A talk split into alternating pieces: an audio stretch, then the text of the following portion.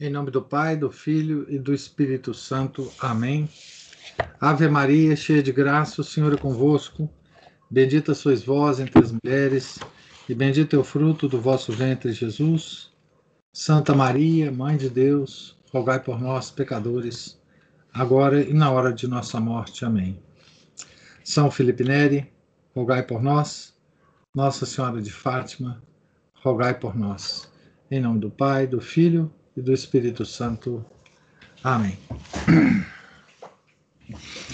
Então, é, eu propus essa essa nossa conversa aqui, não é, como uma uma aula inicial, o, o bônus, o, o, sobre o curso sobre, da Revolução Francesa, que nós vamos iniciar no dia 3 de março, próxima quarta-feira, né? é, com um texto é, inicial de um, de, um, de um, livro que eu me lembro de ter sempre recomendado para vocês, né? desde que é, existia, desde que existia só a, a, a versão em inglês original, né? É, eu, eu insistia que todos é, lessem o, o, o, esse livro, né? porque ele vai muito além desse capítulo, é, primeiro, que, que tem a ver com a Revolução Francesa. Então, é, essa, essa nossa conversa de hoje também tem o objetivo de estimulá-los né? a, a ler o livro, quem não leu né? A, o livro ainda.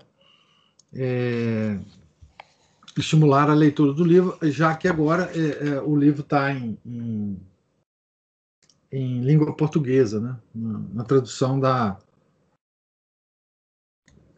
da. Eu acho que é da é, vídeo editorial. Né? E esse, esse, essa, essa, esse primeiro capítulo, que eu vou ler e comentar, ele traz muitas informações que uh, sobre sobre a Revolução Francesa uh, por um ângulo aqui de uma personagem, né? E essa tanto a personagem, né, como os aspectos que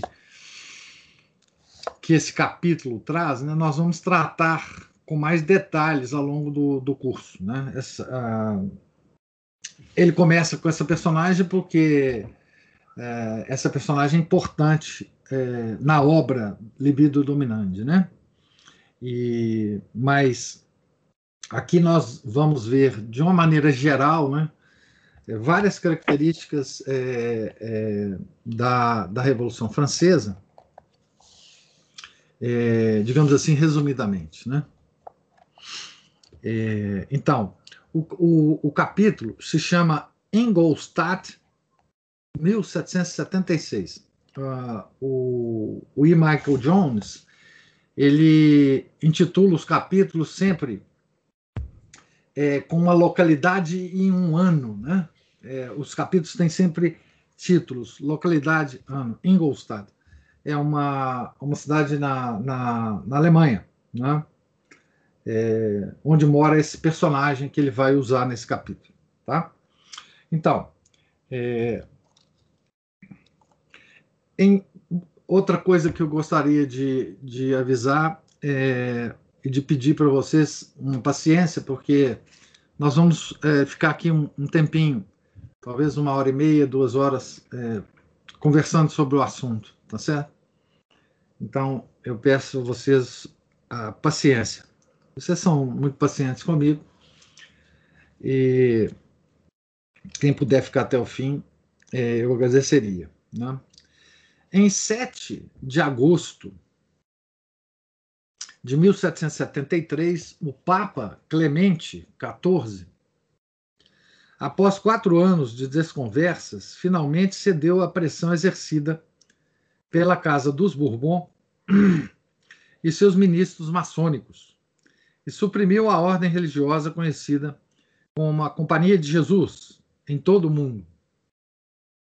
Os jesuítas já haviam sido civilmente suprimidos em Portugal e França, e sua supressão pela igreja, que buscavam servir, foi uma jogada que teria consequências imprevistas para toda a Europa. Nós vamos ver isso é, com detalhes lá no nosso curso, tá?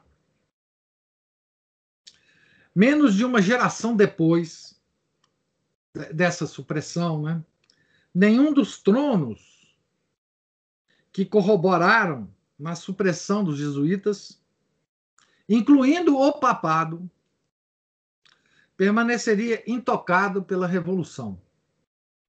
Decapitado por uma turba, o rei Bourbon da França partiria deste mundo, Luís XVI, né? que rapidamente se tornou uma orgia sangrenta que adentrou o século XIX e só terminou com a derrota de Napoleão nas mãos da aliança que restauraria a monarquia e a estabilidade da Europa por 100 anos. Essa ideia de que a revolução terminou com Napoleão, ela é contestada, enfim, por vários historiadores, mas é um marco de fato, né? Apesar da derrota, um novo conceito tinha nascido, a ideia da revolução. E ele assombraria o reino político pelos próximos 200 anos e o reino cultural por ainda mais tempo.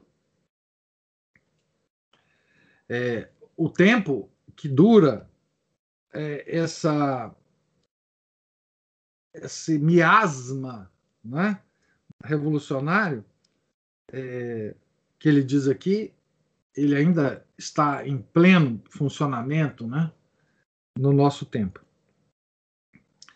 Nada disso estava claro quando o Papa agiu, e as consequências imediatas da supressão dos jesuítas foram mais banais.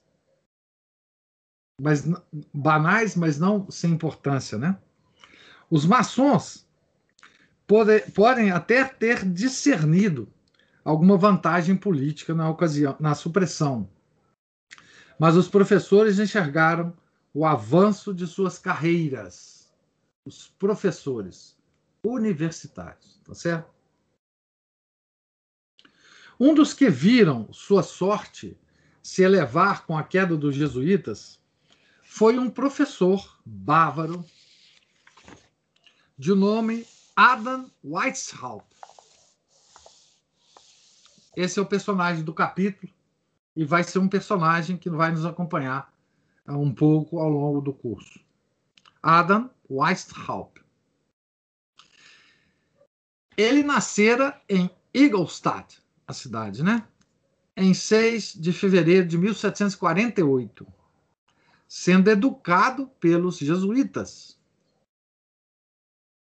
no ginásio de Ingolstadt, dos 7 aos 15 anos Sob sua tutela, Weishaupt desenvolveu uma relação de amor e ódio com os jesuítas que o acompanharia até o fim dos seus dias e que levaria à criação de uma silinala, uma palavra em alemão, né? que, que significa análise da alma. Celine Análise, baseada na espiritualidade jesuíta, de enormes consequências para todo mundo. Em 1773, Weishaupt tinha 25 anos e já era professor na Faculdade de Direito da Universidade de Ingolstadt. Onze anos mais tarde, o escritor bávaro Johannes Pezel faria um dos poucos relatos remanescentes sobre o caráter de um homem que fez carreira, analisando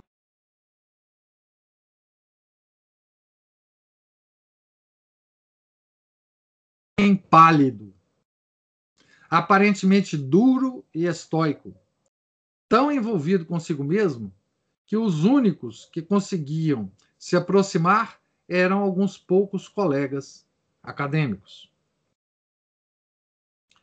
Com a supressão dos jesuítas, Weishaupt pôde melhorar sua posição na universidade conquistando a, a titularidade da cadeira de Direito Canônico e Filosofia Prática, que tinha pertencido aos jesuítas de Ingolstadt por mais de 90 anos, mesmo não sendo um teólogo. Ele, uh, Weishaupt, sendo um teólogo. Né?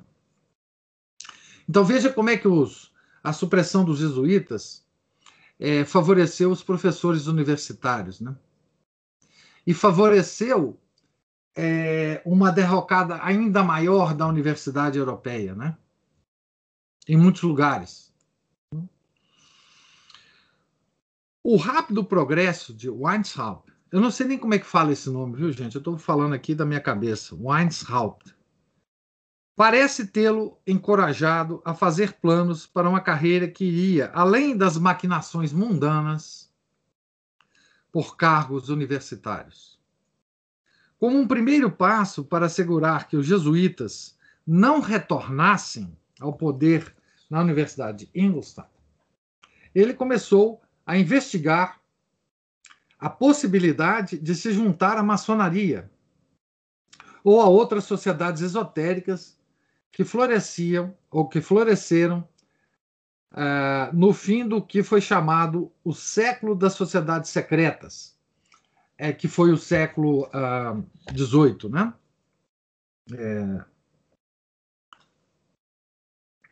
é, esses, bom, a, a maçonaria foi fundada é, pelo menos oficialmente, né, no início do século XVIII, né, é, 200 anos exatamente depois da Reforma Protestante, né, em 1717.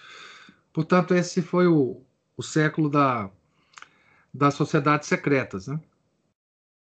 Após alguma pesquisa sobre as lojas de Munique e Nuremberg, Weishaupt finalmente se desanimou com a confusão exótica de seus rituais. A mesma coisa se passou quando entrou em contato com os Rosacruzes, da cidade vizinha de Burghausen, após lhe ser apresentado por alguns estudantes. Devido à sua insatisfação com as sociedades secretas existentes, Weishaupt decidiu criar sua própria, para assegurar que os jesuítas não voltassem a Ingolstadt.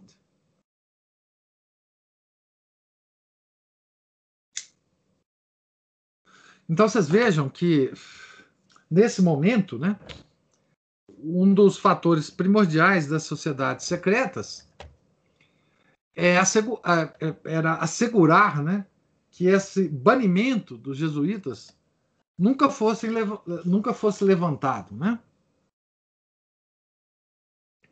porque eles sabiam quanto que isso era importante para os desígnios eh, que eles tinham eh, em mente para o mundo, né?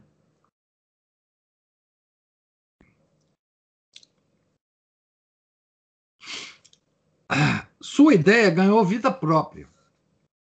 Talvez devido a seu gênio de organização pessoal e manipulação psicológica. Esse cara foi um mestre da manipulação psicológica. Vocês vão ver que muitas das técnicas que ele usou são hoje padrão mundial, né? E não está secreto mais, né? Tá tudo às caras, escancarado, né? E logo precisou de um espaço mais amplo que os estreitos recintos oferecidos pela universidade. Então ele montou o esquema dele dentro da universidade, né?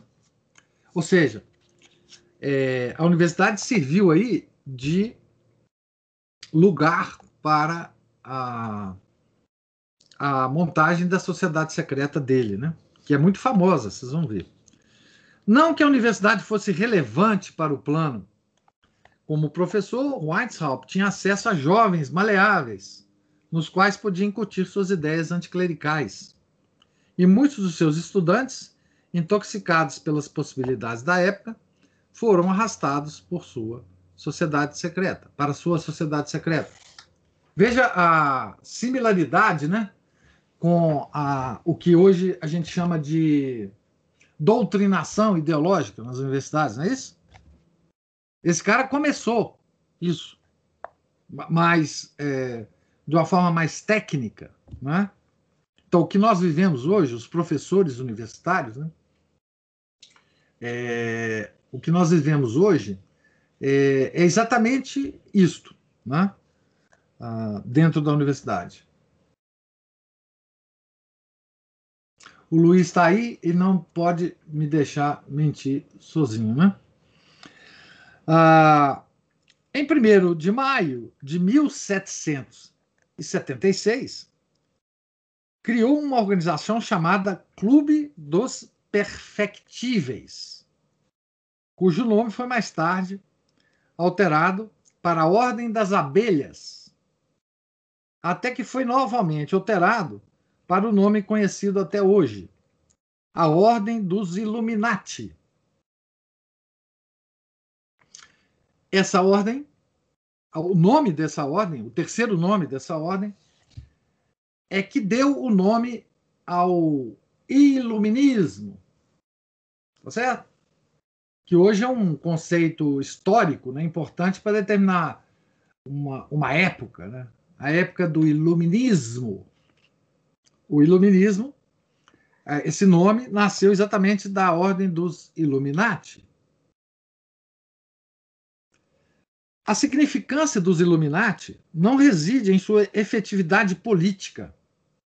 Existiram por pouco mais de oito anos, mas sim em seu método de organização interna. Veja bem aqui a importância dessa ordem. Ao copiar livremente jesuítas e maçons, Weishaupt criou um sistema extremamente sutil, baseado na manipulação das paixões. As paixões, mais baixas, inclusive. As mais baixas paixões. Tá?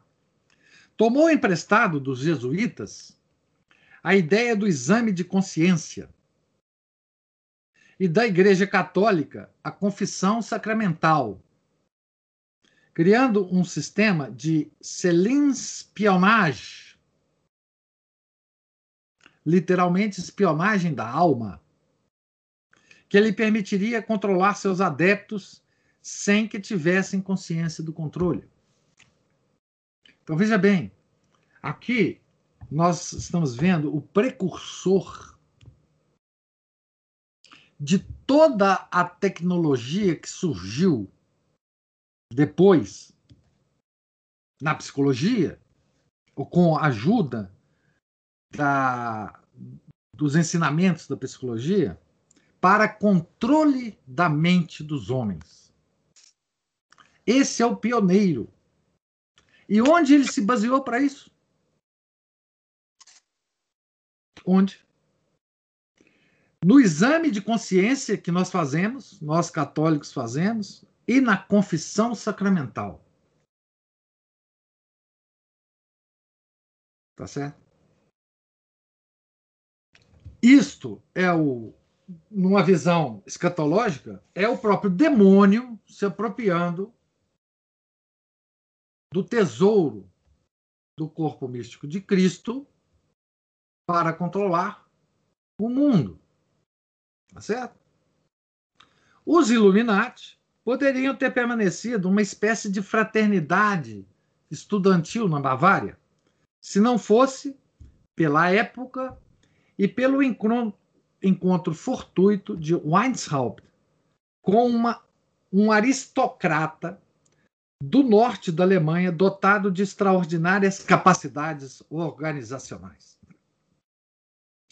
A maçonaria chegara ao mundo germânico em 1737, quando a primeira loja alemã, Absalão, foi aberta em uma taberna em Hamburgo, conhecida como a Engelstein Taberna. Então, no mesmo ano, a loja Autrois Aigle Blanc, Blanc foi aberta em Berlim, segui seguida da O Trois Globe, em 1740, e da O Trois Canon, em Viena, em 1742. Weishaupt, que já estava fascinado pela maçonaria há algum tempo, finalmente se juntou à loja Zur. Ah, bom, aqui eu não vou saber ler essa porcaria aqui. Zur uh, Beautzeichnung, da estrita observância é, de Munique, no ano de 1777. Bom, vocês vejam, as datas estão muito próximas é, da Revolução Francesa e de toda a movimentação é, na França. Nós vamos ver a ligação daqui a pouco é, entre uma coisa e outra. Né? Em 1780, enquanto participava de encontros na loja Zur, é, não sei o que, de Frankfurt, Weishaupt conheceu Adolf Freiherr, acho que é assim que pronuncia, Freiherr von Nid,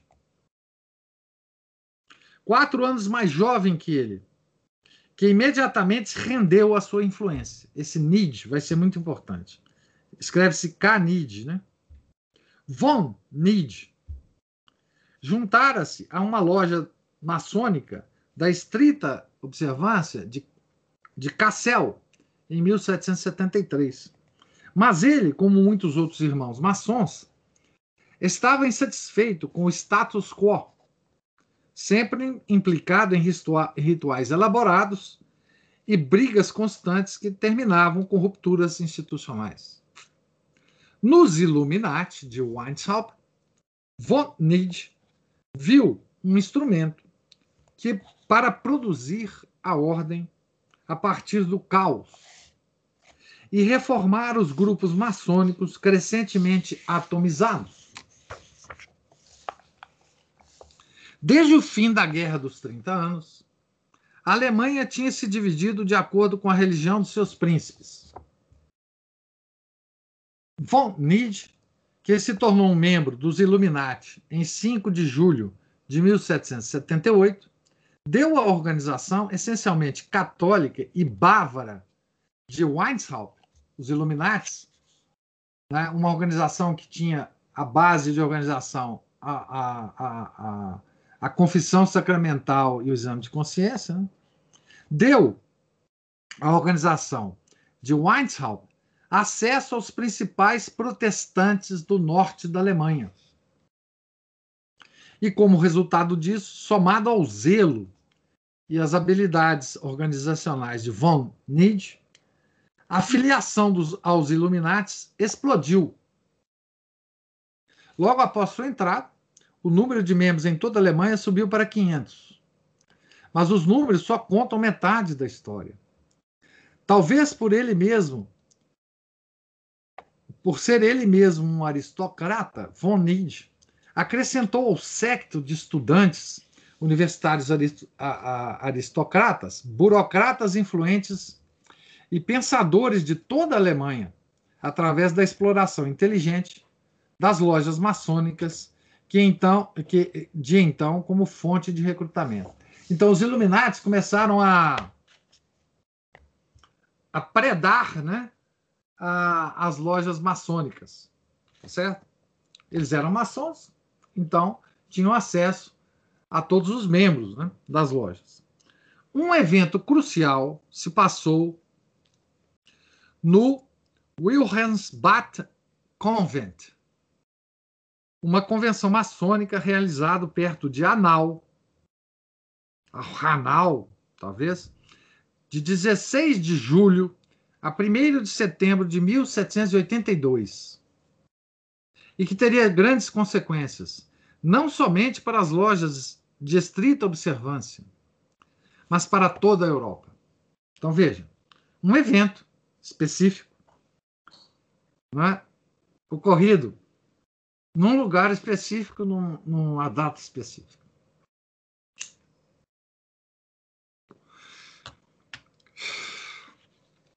Após retornar do Congresso de Wilhelmsbad Henri de Viriot disse a um amigo que o questionara sobre informações secretas que ele poderia ter trazido. Abre aspas. Tudo é muito mais sério do que você pensa.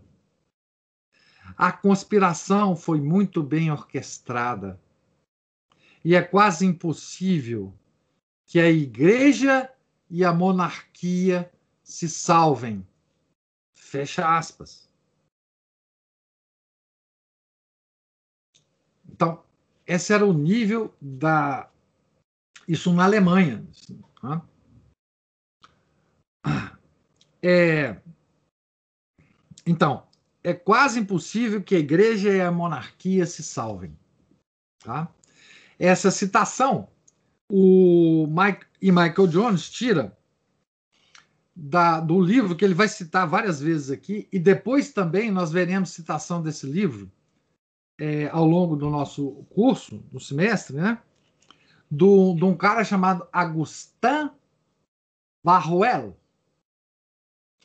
Outro que cita é, amplamente Barruel, e o, o doutor Leonardo, que está nos ouvindo, vai lembrar, é o livro a, a é, como é que é? Conspiração Anticristã do Monsieur Delassue.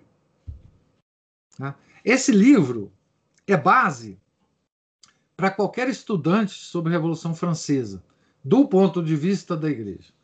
Tá? É... Esse livro tem a tradução, bom, tem o original dele em francês e tem a tradução ah, é, muito ah, atual dele para o inglês, Memoirs Illustrating the History of Jacobinism, a história do jacobinismo, né? na França. Então ele esse, esse essa citação aqui do Henri de Virieu é tirado do Barruel, né? Wilhelmsbad pode ter sido ou não o lugar onde planos para a Revolução Francesa foram gestados. Mas foi certamente um grande golpe de sorte para a ordem dos Illuminati, que doravante começou a desviar um número significante de maçons para sua própria organização. Gente, 1782 foi a, a, a data, foi o ano dessa reunião. Nós estamos aqui há sete anos é, do início da Revolução Francesa, tá? Sete anos né? Certo? Então, como resultado desses esforços em Wilhelmsbad, von Nij pôde persuadir, persuadir muitos maçons proeminentes a se tornarem Illuminati. Dentre estes estavam o Duque Ferdinando de Brunswick e seu assistente, o príncipe Karl von Hessen-Kassel, que tinha conexões em Schleswig e Hilstein. O editor Johann Joachim Christopher Bold também se juntou aos Illuminati após se encontrar com von Nid em Wilhelmsbad. E veio a trazer o iluminismo para Weimar, onde fundou uma loja que Veja essa loja, quais os membros né, importantes que ela tinha. Onde fundou uma loja que incluiria Goethe, grande escritor alemão, né? Carlos Augusto, Carlos Augusto, o príncipe de Weimar, e praticamente todos os grandes nomes do iluminismo alemão. Ao fim e ao cabo, foram algumas poucas semanas marcantes em Hanau, mas que tornaram o objetivo de minar e iluminar as lojas da estrita observância, isto é, tomá-las secretamente, uma ideia plausível. Illuminati veio dessa, dessa ideia, né? Nós precisamos iluminar os homens. Iluminar os homens. Né? E iluminar é justamente enfim, é, a ideia que tinha os revolucionários franceses. Nós vamos debater isso no, no curso que a gente vai que a gente vai fazer. A ideia fracassaria, no entanto, devido ao conflito interno da organização. Ironicamente, foi o sistema de controle Illuminati que levou à ruptura. O sucesso de von Nid no recrutamento de novos membros levou Weishaupt a se sentir superado por seu subordinado. Ao que respondeu com ainda mais controle, que por sua vez levou ainda mais conflitos com Von Nid, que se sentiu maltratado. Von Nid diria mais tarde que não se juntaria ao grupo por, para ter um papel subordinado, no qual receberia ordens de algum chefe jesuíta. Então ele, tava, ele chamava Weintraub, chamou aqui Weintraub, de chefe jesuíta. Um termo pejorativo, né? De acordo com seu relato, Spartacus, que era o codinome Illuminati de Weishaupt, abusava e tiranizava seus subordinados e ambicionava submeter, entre aspas, submeter a humanidade a um julgo mais malicioso que o concebido pelos jesuítas. Finalmente, o abismo se tornou grande demais para ser atravessado. E quando os Illuminati atingiram seu número máximo de adesões, em 1783, tudo começou a desmoronar. Em 1 de julho de 1784, os Illuminati emitiram uma ordem oficial de expulsão contra von Id, que todavia elogi... que, eh, que todavia a nota, né, elogiava seu trabalho de expansão da organização. A expulsão de um homem cujas habilidades organizacionais e recrutadoras elevaram o número de membros a cerca de duas mil almas veio em uma hora especialmente ruim. Na semana anterior à sua expulsão oficial, em 22 de junho, o governo da Bavária promulgaria seu primeiro édito proibindo a participação em sociedades secretas. Outros éditos se seguiram em 2 de março de 1785 e em 16 de agosto. Em 2 de janeiro de 1785, o bispo príncipe de Eichstätt exigiu que o príncipe da Bavária expulsasse todos os Illuminates da Universidade de Ingolstadt. Mesmo com todo o segredo dos Illuminati, Weishaupt se tornou um dos principais suspeitos, devido aos livros iluministas radicais que pedira para a livraria da universidade e foi removido da cátedra de Direito Canônico na Universidade de Ingolstadt em 11 de fevereiro de 1784. Durante o ano seguinte, o clamor contra as sociedades secretas aumentou dramaticamente. Em vez de esperar que sua demissão se transformasse em algo pior, isto é, um processo criminal, ou uma multa substancial, Weishaupt fugiu de Ingolstadt para a vizinha e independente cidade protestante de Regensburg, em 2 de fevereiro de 1785. Note as datas, porque elas são muito próximas da Revolução Francesa. Né? Em 2 de março, quando o príncipe da Bavária, Carlos Teodoro, promulgou o segundo édito, a loja Minerval de Ingolstadt agora sem o comando de Weishaupt, foi dissolvida. Quando o governo bávaro exigiu sua extradição e chegou a oferecer uma recompensa por sua captura, Weishaupt decidiu que tinha de se mudar novamente. E em 1787 fugiu para o Ducado Protestante de Gotha, onde ele e sua família encontraram a proteção de um companheiro Illuminati o Duque Ernesto II, que lhe ofereceu uma posição no conselho de sua corte. Se as autoridades bávaras tivessem se contentado com essas ações, os Illuminati provavelmente teriam sido esquecidos para sempre. Ou, no melhor das hipóteses, seria uma pequena nota de rodapé em um livreto. Mas o governo bávaro, depois de descobrir os documentos associados à loja em Munique, tomou uma decisão fatídica. Decidiu publicar o que descobrira e assim assegurou uma influência de Weishaupt e seus conspiradores nunca que seus nunca poderia ter atingido por suas próprias forças. Então, a publicação dos documentos né,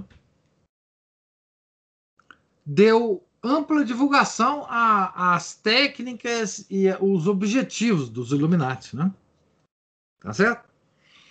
Em junho de 1785, certos documentos importantes pertencentes a Jacob Lanz, um padre secular e Illuminati, que privava de proximidade com, é, com Weishaupt e morrer atingido por um raio, foram encontrados durante as investigações. Padre secular, né? E Illuminati. Tá certo? É, então, isso existiu demais né, no mundo inteiro. Né? Aliás, eu, eu, eu separei aqui um, um livro muito interessante que eu não sei se eu já comentei com vocês né, a respeito de um padre no Brasil que foi pego pela devassa da Inconfidência Mineira e que foi, inclusive, expulso do país, e que na, no processo da devassa eles levantaram todos os livros que esse padre tinha na biblioteca dele. Né? E um escritor mineiro, um belo escritor mineiro, que talvez pouca gente conheça, hoje, né? Chamado Eduardo Frieiro. Esse cara foi importantíssimo, né? Morreu na década de 70, aqui 70, talvez, final da década de 70. Ele foi professor, da, inclusive, da UFMG, da, do, da Letras da UFMG, depois da Católica. Foi um grande intelectual mineiro, né? É, eu acho que foi, ele foi o primeiro organizador da biblioteca pública aqui de Belo Horizonte, enfim. Esse cara escreveu um, um texto muito interessante chamado O Diabo na Livraria do Cônego. Esse livro é interessantíssimo porque ele pega os documentos da Devassa e mostra os livros que esse padre lia. Esse padre, então, participou da Inconfidência Mineira. Ele era inconfidente. E, e ele mostra o quão encharcado estava esse padre das ideias iluministas. Então, se vocês quiserem ler uma história extraordinariamente interessante, é, vocês podem é, ler esse livro, chama O Diabo na Livraria do Cônego.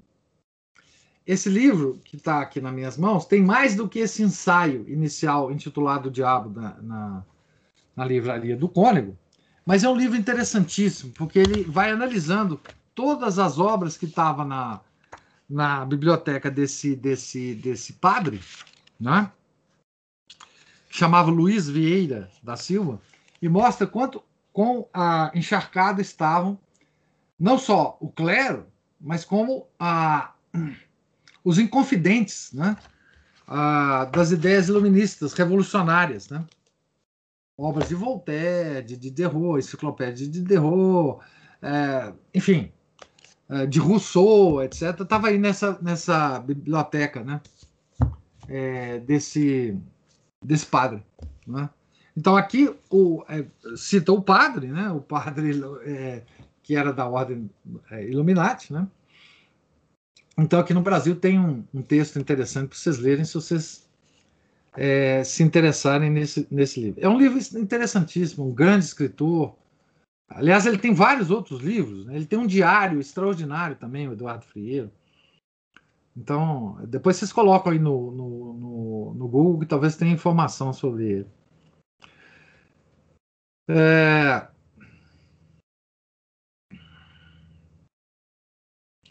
Então, esses documentos davam testemunho da intenção Illuminati de subverter as lojas maçônicas. Então, em outubro de 1786 e maio de 1787, mais documentos foram descobertos. Quando a casa do Illuminati Franz Xaver Zach foi vasculhada após sua deposição do Conselho da Corte e transferência para, para Landshut. Esses documentos, que consistiam uma história interna da organização, provaram a natureza conspiratória da sociedade secreta para além de qualquer dúvida. O primeiro lote de documentos foi publicado quase que imediatamente, em 12 de outubro de 1786, causando um furor que duraria anos, anos. Né? Desde que Voltaire se enamorou da física newtoniana, durante sua visita à Inglaterra, na terceira década do século XVIII, os pensadores do iluminismo aspiraram criar um substituto da ordem social cristã baseada em princípios científicos. Gente, olha, aqui dava para falar um, um tantão de coisa sobre essa observação, mas eu não sei se vocês sabem que foi Voltaire o grande divulgador da obra de Newton na, na França. E justamente porque nessa época eles já estavam decididos né, a derrubar a monarquia e a igreja, e no lugar da igreja, eles queriam construir uma religião. Né? Porque eles sabiam que não dava para viver sem religião. E essa religião seria científica. Então, esse papo, esse papinho, né, hoje que a gente vê de evidências científicas para isso e para aquilo, vem daí. Tá? Essa, essa decisão tomada por alguns homens e depois assumida pelos revolucionários franceses e por todos os revolucionários posteriores de substituir as concepções científicas, as concepções religiosas que foram sedimentadas ao longo de séculos do cristianismo na mente humana pela ciência, essa tal ciência, tá? ela foi decidida há muito tempo atrás. Agora, quando a gente vê as coisas acontecendo, tá? é, do, da, na velocidade que está acontecendo, quem não conhece isso fica meio atordoado, fala assim, mas como assim? Como é que as pessoas mentem cientificamente e, e estão sempre por cima da carne seca, né? É, no Brasil tem um, um ícone disso, né? É, que é um tal de Átila Yamarino em, em relação ao Covid-19, o cara mentiu, mentiu, todas as previsões deram erradas, etc. E ele é um astro. Um astro. Não é? Isso não, não, é à toa que surgiu isso. Isso não foi construído agora. Né? Precisou de muita coisa para isso ser estabelecido no mundo. Né? Certo? Então, Voltaire, veja, Voltaire propagandeou a física newtoniana na França. Tá certo? Assim como Marx, Karl Marx, é que propagandeou na Europa a obra do Darwin. A obra do Darwin ia, ia estava a caminho do esquecimento quando Karl Marx começou a falar dela, etc. Então ela ganhou um, um, uma importância grande na época e depois virou dogma, né? A origem das espécies, né? Que eu estou dizendo. Então, os homens escreveu o Barão de Holbach. O Barão de Holbach tem uma, uma, uma, um papel importantíssimo na Revolução Francesa. Os Homens escreveu o Barão de Holbach em seu influente tratado O Sistema da Natureza. São infelizes na medida que se enganam com sistemas imaginários de teologia foi a partir de afirmações como esta que o programa revolucionário do século XVIII nasceu. Já que o homem, se é infeliz por causa da religião, alcançaria a felicidade automaticamente ao aboli-la. Mas a execução do projeto exigiria que os tronos que protegiam a igreja fossem abolidos. Essa é, então, a teoria geral, o princípio geral, né? Assim que os documentos iniciais dos Illuminati começaram a ser publicados, a intenção revolucionária de Weishaupt se tornou clara. Em seu discurso de 1782, aqui tem um, o título desse discurso, né, em alemão, que eu não ouso ler, mas vou lê-lo, a tradução dele. Saudação aos novos dirigentes dos Illuminati. Ele deu a seus inimigos clara evidência de que sua sociedade secreta buscava derrubar o trono e o altar em toda a Europa. Rosberg afirmou que o discurso né, era o coração do iluminismo, daí a, o termo. Né?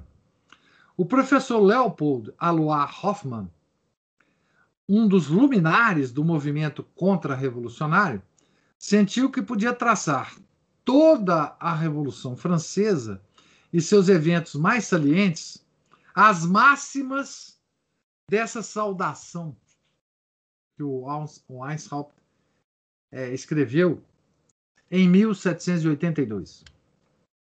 Mas, mesmo que os documentos Illuminati conclamassem a derrubada do trono e do altar, a significância de sua filosofia não se encontrava na exortação. Na verdade, e foi isso que os leitores conservadores consideraram mais perturbador, o iluminismo parecia propor um sistema especialmente efetivo que realizaria esse fim. Weishaupt não tinha somente publicado um manifesto clamando pela revolução. Tinha criado um sistema de controle capaz de produzir células disciplinadas que executariam as ordens de seus mestres revolucionários, sem que muitas vezes tivessem a menor noção do que estavam a fazer. As intenções de Weishaupt eram claramente revolucionárias, mas o mais chocante nos Illuminati era o mecanismo escolhido para realizar essas intenções: o controle das mentes dos membros da sociedade secreta. Weishaupt criaria um instrumento de controle psíquico que era efetivo precisamente, precisamente por não derivar da filosofia mecanicista das luzes.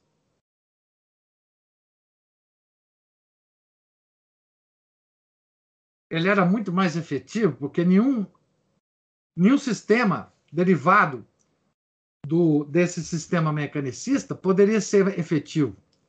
Claro, o homem não é uma máquina.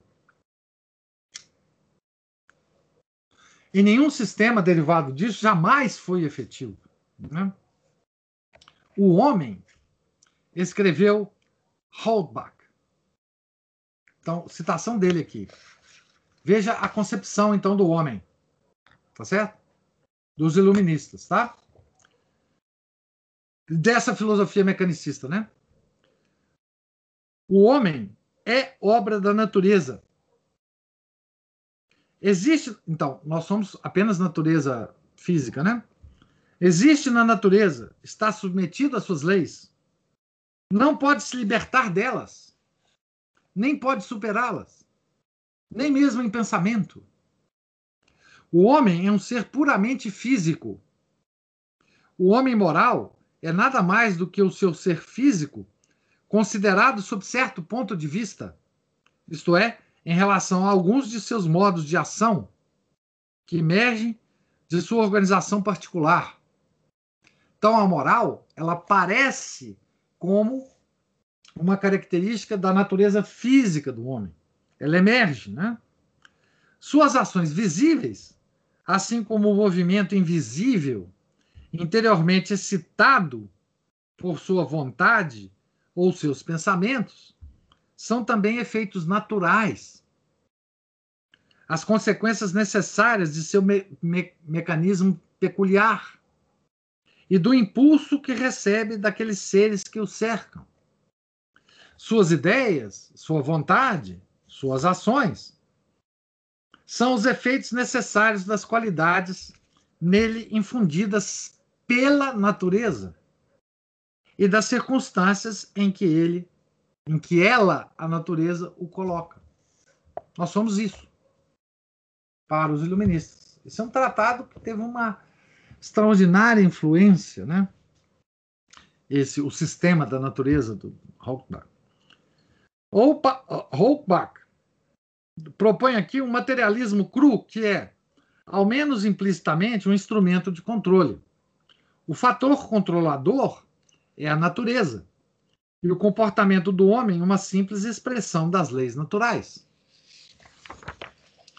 O universo, outra citação, uh, o universo do próprio Rothbard. Né?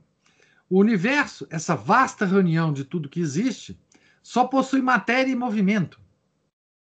Sua totalidade nada oferece à nossa contemplação que não seja uma sucessão imensa e ininterrupta de causas e efeitos. Algumas são desconhecidas de nós, pois não atingem imediatamente nossos sentidos. O homem moral é aquele que age por causas físicas, e são obscuras devido aos preconceitos que bloqueiam nossa lucidez. Essa linha de pensamento levaria eventualmente ao behaviorismo e ao desenvolvimento da lavagem cerebral e das drogas psicóticas, que nunca chegaram a ter a efetividade esperada. Mas é ainda mais importante saber que nenhum desses instrumentos esteve mesmo que remotamente disponíveis para os revolucionários que infestavam as sociedades secretas do século XVIII. As luzes, entre aspas, né, consequentemente, foram sempre prejudicadas por seus próprios preconceitos materialistas. Ou seja, essa visão é, mecanicista do homem não poderia levar né, à efetividade do controle que o Weishaupt estava propondo esse sim tinha uma visão muito mais ampla da constituição do homem, porque lembra, ele foi educado pelos jesuítas e ele usou o esquema jesuítico para a formação da sua sociedade secreta. Né? O Weishaupt teve sagacidade suficiente para enxergar além desse materialismo, ainda que defendesse a mesma revolução política desejada pelos materialistas. Seu sistema foi um repúdio do materialismo cru dos pensadores mais conhecidos do iluminismo. Em seu tratado, Pitágoras, ou uma consideração sobre a arte secreta de comandar o mundo e o governo, Weishaupt propôs seu sistema como a única forma de se implementar os imperativos do iluminismo. Então vamos citar o Weishaupt aqui. Existe arte maior, escreve ele, do que unir os pensadores independentes dos quatro cantos da terra, das várias classes e religiões, sem qualquer obstáculo à sua liberdade de pensamento? E a despeito de suas várias opiniões e paixões, em um conjunto permanente, permanentemente unificado de homens, neles infundindo o ardor e tornando-os tão receptivos que até mesmo as maiores distâncias nada significam, de tal forma que sejam iguais em sua subordinação e muitos ajam conjuntamente de forma voluntária, a partir de suas próprias convicções, algo que nenhuma compulsão externa poderia forçá-los a fazer? Veja bem, aqui ele está propondo um controle que faria os homens fazer coisas sempre no mesmo objetivo, mas sem perceber as conexões externas disso, pensando que era ele que tinha a vontade e a percepção dele é que tinha orientado o orientado a fazer o que ele estava fazendo. Então o controle era sutil. Ninguém percebia que estava sendo controlado, né? Quando sua sociedade secreta tornou-se notoriamente pública, Weishaupt passou a se descrever simplesmente como um educador e tentou atenuar seu sistema de controle, descrevendo como algo um pouco mais exigente do que um pai tentaria na educação de seus filhos. Mas os documentos publicados desmentiam suas exclamações de inocência. O que o Weishaupt propôs não somente violava o conceito de irmandade que fundamentava as lojas, maçônicas. Seu sistema era baseado na organização que era considerada a antítese do iluminismo, a Companhia de Jesus. Olha que ironia, gente. Olha que ironia. No mesmo momento que a Companhia de Jesus era supressa por ordem papal no mundo inteiro, surgia uma mímica dessa companhia de Jesus, não para defender a igreja, não para defender o papado, mas para controlar o mundo. Mas para controlar o mundo. Tá certo? Olha como que o demônio age, né? O, o demônio ele sabia. O conjetivo era os métodos da Companhia de Jesus para o bem da igreja. Né? Mas ele sabia como deturpar essas coisas para o controle do mundo. Os Illuminati, como diria Padre Barruel, é que eu já tinha falado, né? Era um cruzamento entre os jesuítas e os maçons, no qual todos os limites impostos à direção espiritual pela igreja eram derrubados. E o objetivo não era levar as almas para o céu, mas sim criar um paraíso na terra.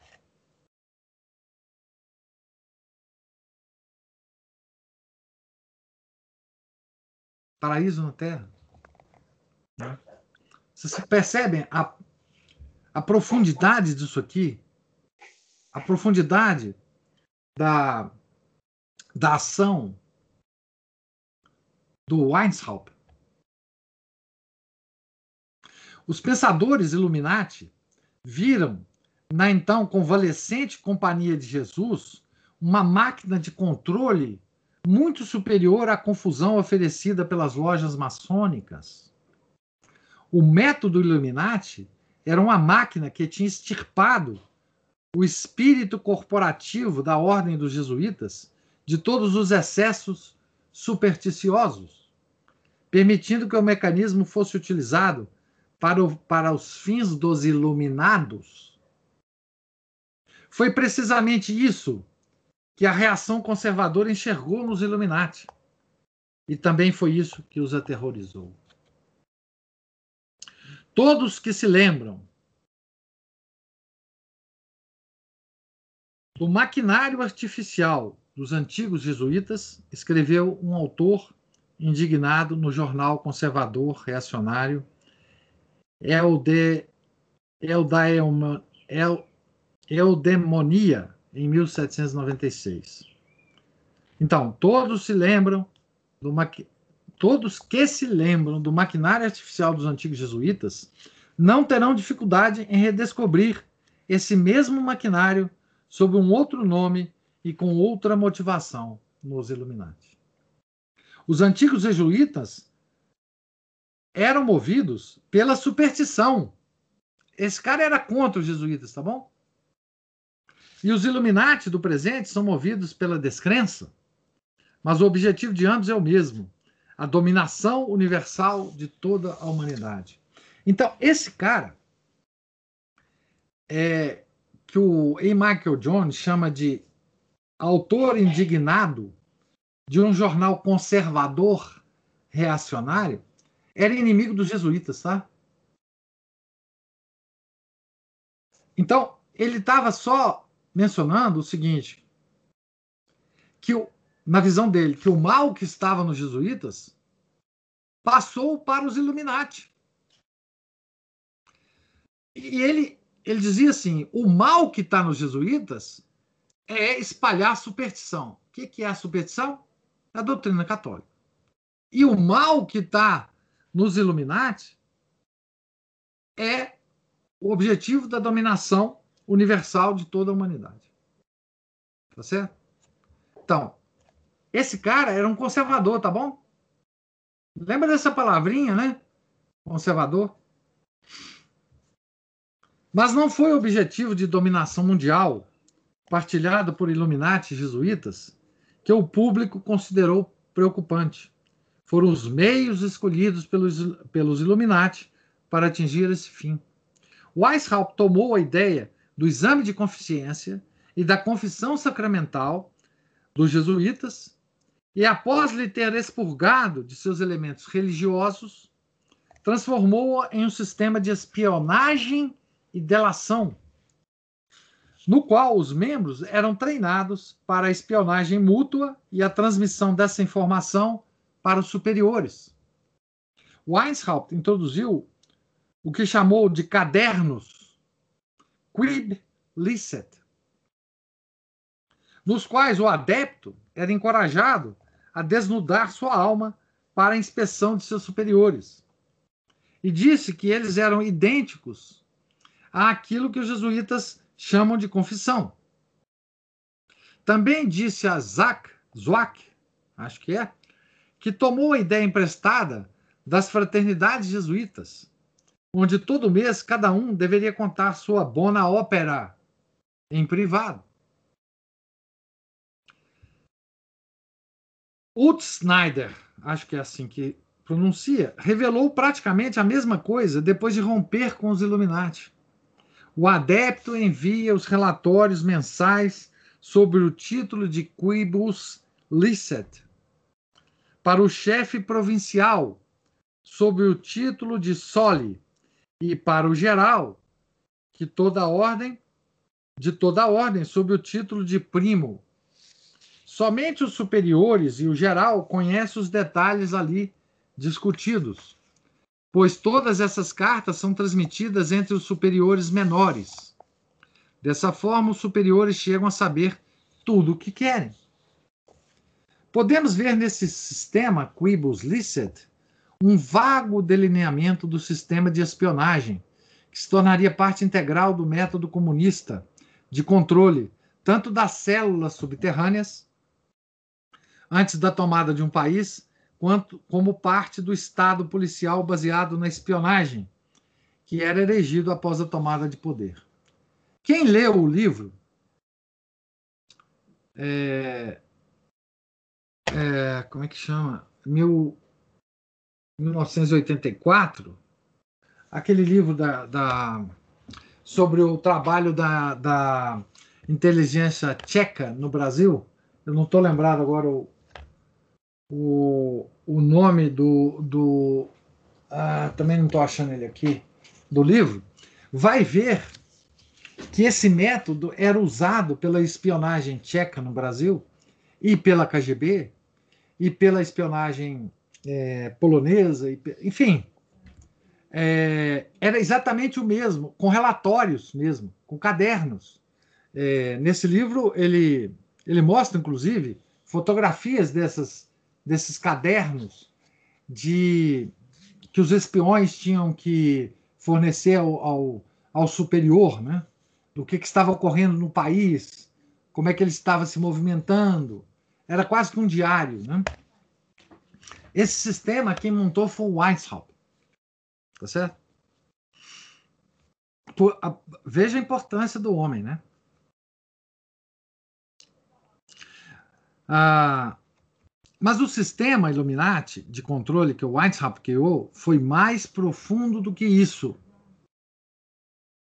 Além de criar um sistema onde os membros se espionavam mutuamente, ele criou uma técnica do que passou a ser chamado de Selim's espionage, ou espionagem da alma, pela qual superiores Illuminati poderiam acessar a alma do adepto por meio de uma investigação detalhada de gestos aparentemente aleatórios, expressões ou palavras que traíssem os seus verdadeiros sentimentos. Von Nietzsche, que conhecia muito bem o sistema, se referia a ele como uma semiotique tercile, é, semiótica da alma, né? Tá certo? Veja, isto aqui é também os primórdios do que hoje é usado pelo Facebook, WhatsApp, é, YouTube, é, para levantar o perfil dos usuários. Essa espionagem da alma é feita hoje com todo o aparato tecnológico que nós temos por algoritmos. Tá? Por algoritmos. Então, o que, que eles usavam? O que, que eles usavam naquela época, né? Investigação detalhada de gestos aparentemente aleatórios, expressões ou palavras que traíssem os seus verdadeiros sentimentos. Tá bom? É o que nós temos hoje sobre o poder dessas grandes corporações é, tecnológicas. Gestos o pessoal publica foto com todos os gestos possíveis e imagináveis que se pode ter. Palavras, todo mundo fala feito pobre na chuva, né? Tá certo? Expressões. Então, isso aqui é a base do, do controle moderno, tá? Então, veja, isso não surgiu agora. Tá certo? Isso não foi inventado por Bill Gates por Joseph Bezos, por aquele maluco do Twitter. Não. Não. Isso foi inventado por Instagram também é. Isso foi inventado por um cara chamado Weintraub. Tá? Da comparação de todas essas características, escreveu von Nietzsche. Mesmo aquelas que parecem menores e mais insignificantes, é possível chegar a conclusões que têm uma significância enorme para o conhecimento dos seres humanos e gradualmente extrair daí uma semiótica confiável da alma.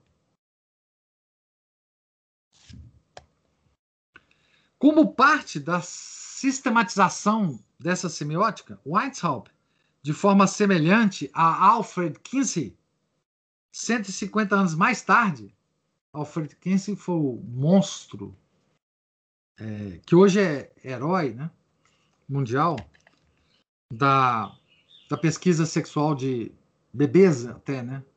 Foi um grande uh, predador de bebês sexuais, de bebê, né? Então, como parte da sistemação dessa semiótica, Weishaupt de forma semelhante a Alfred Kinsey, 150 anos depois, desenvolveu um mapa e um código para documentar as histórias psíquicas dos muitos membros das células Illuminati. Em seu livro sobre os Illuminati, Van Durman republicou o caso exemplar de Franz Xaver Zach, de Regensburg. Nele vemos uma combinação da história sexual de Kinsey, dos arquivos da Stasi e dos perfis de crédito em um só documento cujo objetivo é o controle. Esse livro foi escrito antes dessa desse controle das big tech, né? E Michael Jones é vivo ainda, né? Mas então, nele vemos a, a, combinação da história sexual de Kinsey dos arquivos da Stasi e dos perfis de crédito, dos perfis de crédito que, que são feitos pelos, pelas, pelas instituições financeiras, né? E aqui ele poderia dizer, né, dos perfis levantados pelo Facebook e pelas grandes uh, companhias tecnológicas, né? Em um só documento. Em colunas ordenadas, os superiores dos Illuminati podiam saber onde o adepto nascera suas características físicas, aptidões, amigos e seus materiais de leitura, assim como o momento de sua entrada na ordem e seu codinome. Sob o título de moral, caráter, religião e escrúpulos, escrúpulos, veja essa palavrinha, hein? Aprendemos que Isaac tinha um coração mole que era difícil lidar com ele em seus dias de melancolia. Sob paixões principais, lemos que Isaac sofria pelo orgulho e desejo de honras, mas também era honesto e colérico, com uma tendência a ser reservado e de se gabar de sua grande perfe própria perfeição. Para aqueles que desejavam saber como controlar Zack, Meissenhouse, codinome Ajax, disse que teve os melhores resultados no controle do ZAC, formulando toda a sua comunicação em um tom misterioso.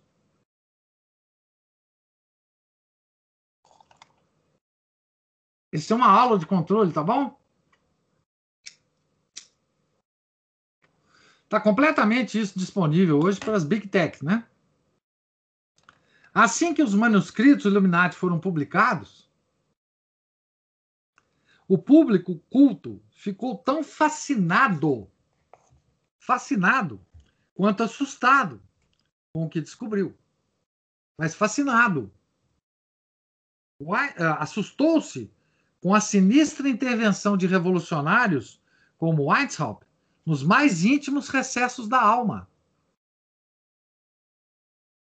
mas também se fascinou, se fascinou pelos horizontes de controle que essas descobertas abriram para todos. Tá certo? Wieland viu nos Illuminates a base para a reforma política e pedagógica, visão que era, é claro, partilhada por Weishaupt.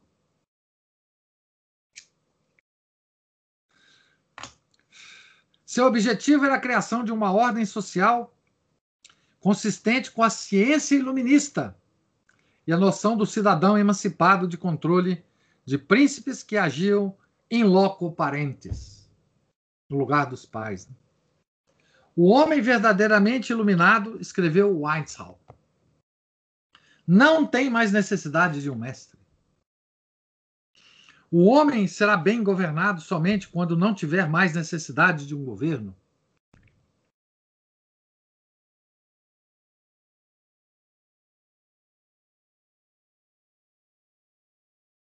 Professor, quem bacava é, é, esse povo? Alguns príncipes alemães? É. Fortunas, grandes fortunas. Né? Nós vamos entrar, veja, como eu falei no, no início do nosso, da nossa conversa, nós vamos entrar em, em vários detalhes dessa, dessa leitura que eu estou fazendo aqui. no, ao longo do curso da Revolução Francesa. Tá? Por exemplo, essa questão da, do financiamento, nós vamos ver bastante, tá? É, quem que estava financiando esse pessoal? Dando dinheiro, né? Acolhendo esse pessoal. Quando eles eram perseguidos, para onde que eles fugiam? Quando eles precisavam, por exemplo, de financiamento para a grande obra do Denis Diderot, né, que foi a enciclopédia, onde que eles procuravam? Tá? Só vamos ver com, com calma. O homem verdadeiramente iluminado, então, não tem necessidade de um mestre. O homem será bem governado somente quando não tiver necessidade de um governo. A esse respeito, é claro, o homem não vai ter necessidade de governo porque ele vai ser controlado pelos iluminados, né? Ele vai fazer tudo que os iluminados querem. Veja como o sistema atual está montado, gente. É, é, esse é o sistema atual, tá? O que eu quero dizer para vocês é, o que eu quero mostrar para vocês é a atualidade do sistema de Weishaupt.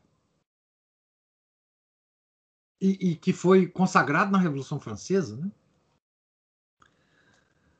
A, esse respeito, o sistema de Weishaupt tinha similaridades marcantes, marcantes, com a nascente República Americana,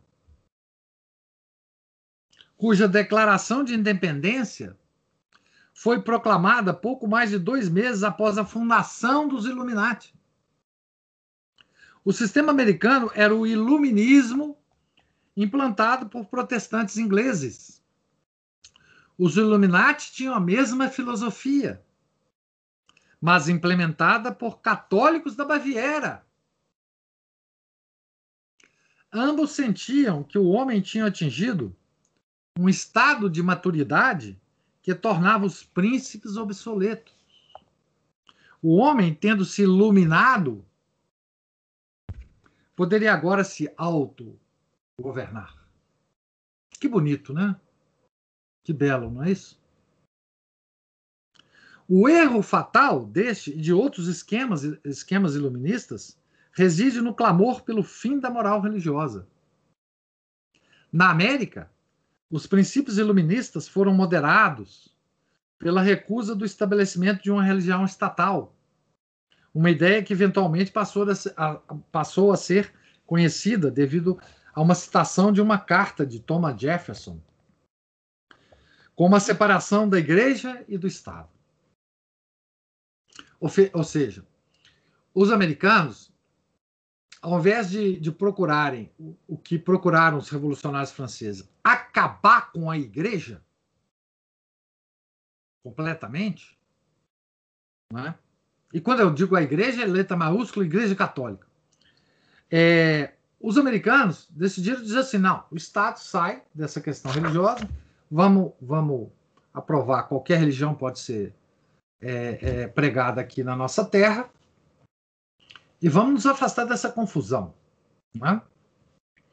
Na ausência de uma religião estatal e de um governo centralizado iluminista, do tipo que seria implantado na França, num futuro não muito distante, pela Revolução, as várias igrejas estavam livres para formar os cidadãos, de acordo com suas várias luzes, e, consequentemente, o vácuo no coração da moral iluminista não levou ao caos social como na França. Mas o princípio estava claro para todos que tinham olhos para ver e um senso histórico, formado pelo julgamento de Platão na República, de que a democracia levava inevitavelmente à tirania.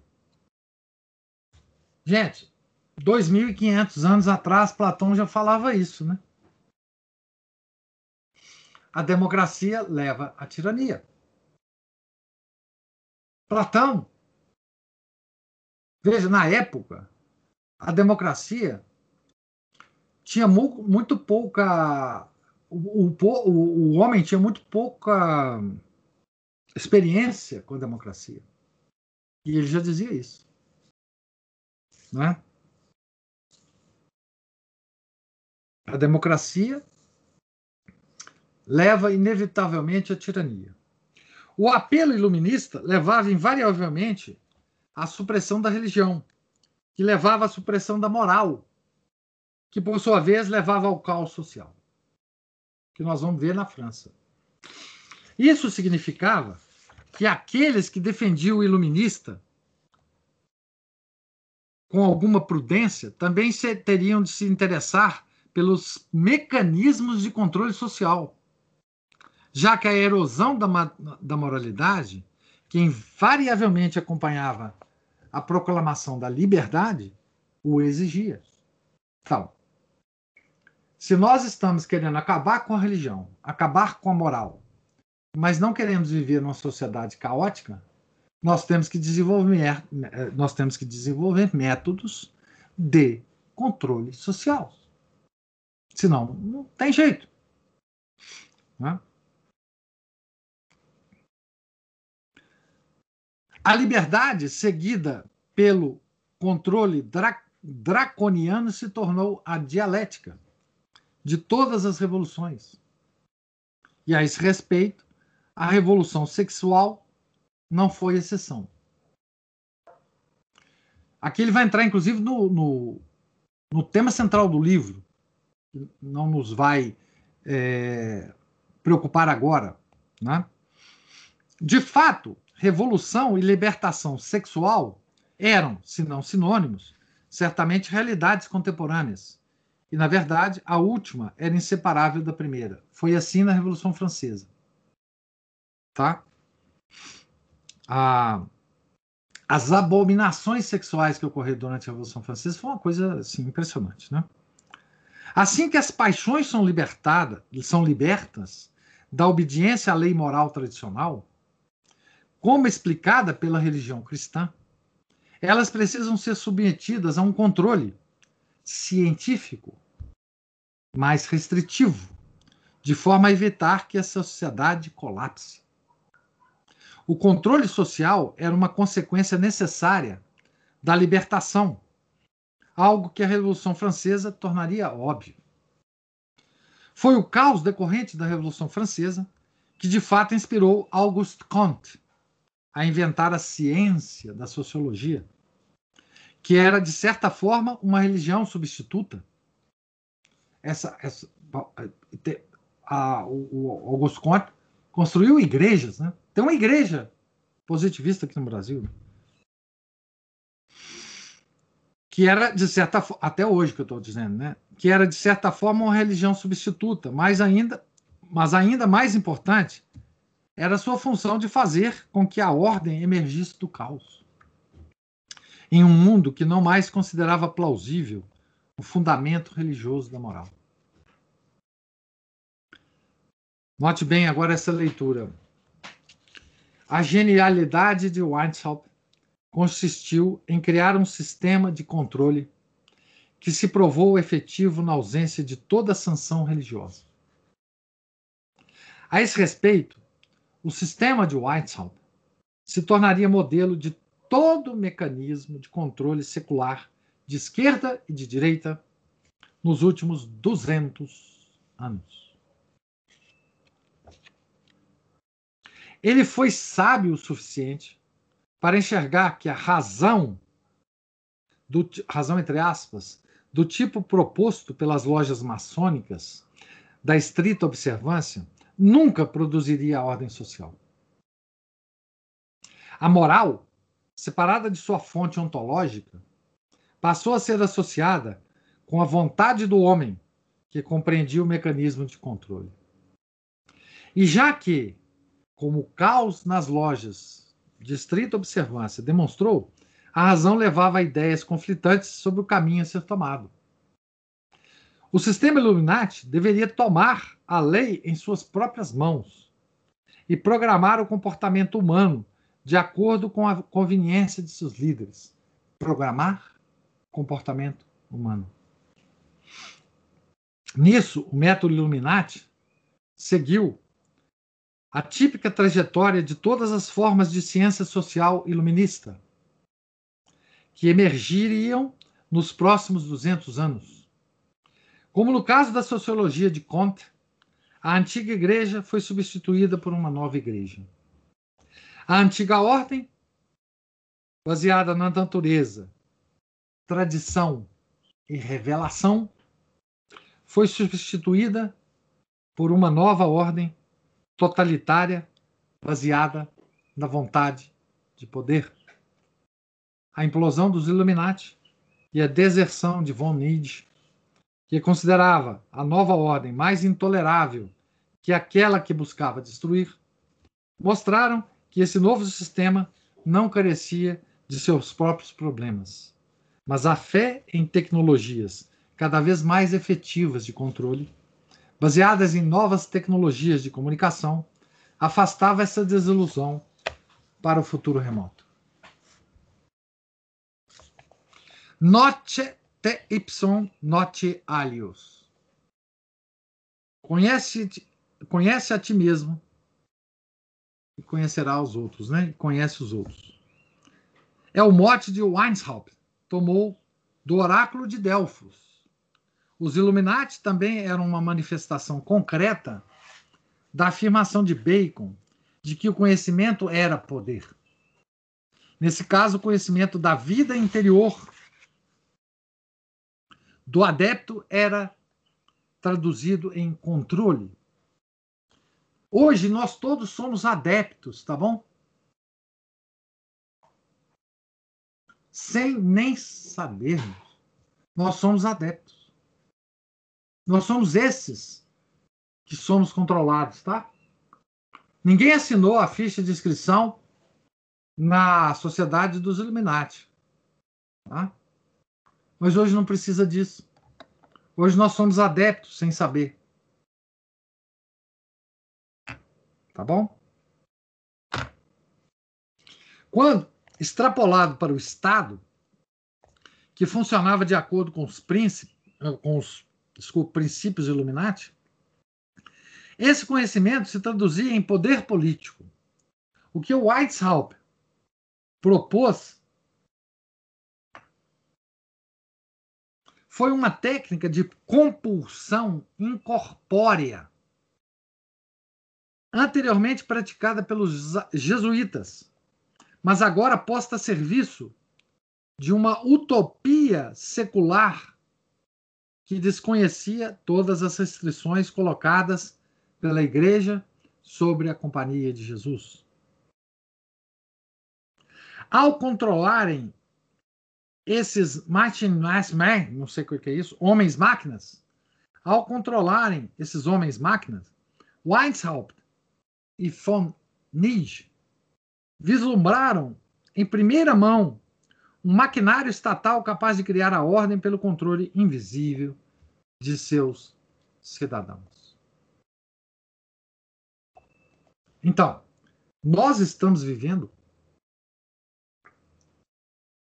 desde essa época e agora com muito mais poder sobre nós, né? Essa influência desse alemão, desse bávaro. Mesmo que Weishaupt e von Nietzsche tenham falhado em implementar essa visão, a publicação de seus artigos pelas autoridades da Bavária garantiu que outros teriam ao menos a possibilidade de imaginar a realização final do projeto. Veja bem, gente. O que, que esse pessoal queria era a queda do trono e da igreja, dos príncipes, dos governantes, não é isso?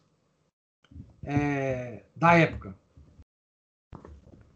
Hoje, hoje, o que, que essas grandes é, empresas tecnológicas estão nos ensinando?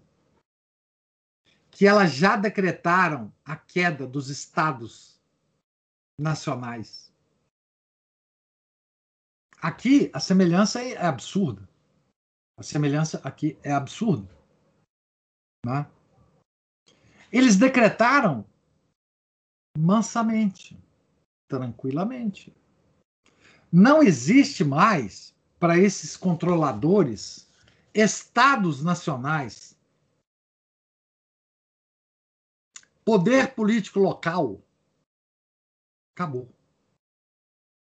Naquela época eles destruíram os príncipes, né? Hoje eles destruíram todos os governantes, tá bom? Todos os governantes.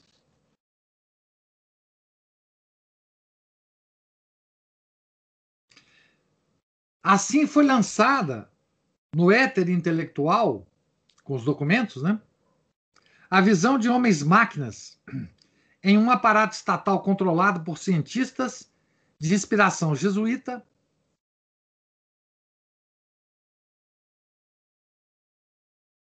passaria a inspirar a imaginação das gerações vindouras, seja como utopia no pensamento de Auguste Comte, seja como distopia na mente de um Aldous Huxley ou de um Fritz, Fritz Lang, cujo filme Metrópolis é praticamente a visão de Weishaupt encarnada. Metrópolis dá para assistir, hein, gente? Podem assistir aí. Como Gransky, Weishaupt propôs, antes de tudo, uma revolução cultural e não uma revolução política. Ele queria cercar os grandes da terra com uma legião de homens que comandariam suas escolas, igrejas, catedrais, academias, livrarias e governo. Em suma, uma cátedra de revolucionários que influenciaria cada instância do poder político e social e, por isso, iria, a longo prazo, educar a sociedade nos estames das ideias Illuminati. Cercar os grandes da Terra. O que as Big Techs fizeram. Né? Elas cercaram os homens, os grandes homens da Terra, os grandes poderosos, né?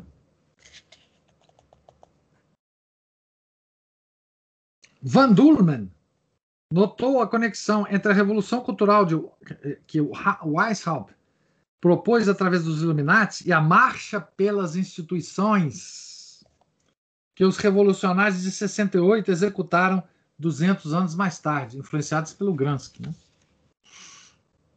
A emergência do comunismo obscureceu o fato de que, nos primeiros 100 anos após a Revolução Francesa, o método Illuminati era sinônimo de revolução tanto na teoria quanto na prática.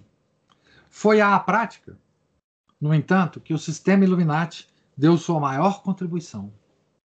Nessa pequena organização, vemos virtualmente todos os mecanismos de controle psicológico, tanto da esquerda quanto da direita. Ali encontramos, em estado seminal, o sistema do Estado policial que, espionia, que espiona os seus cidadãos. A terapia através de diários confessionais.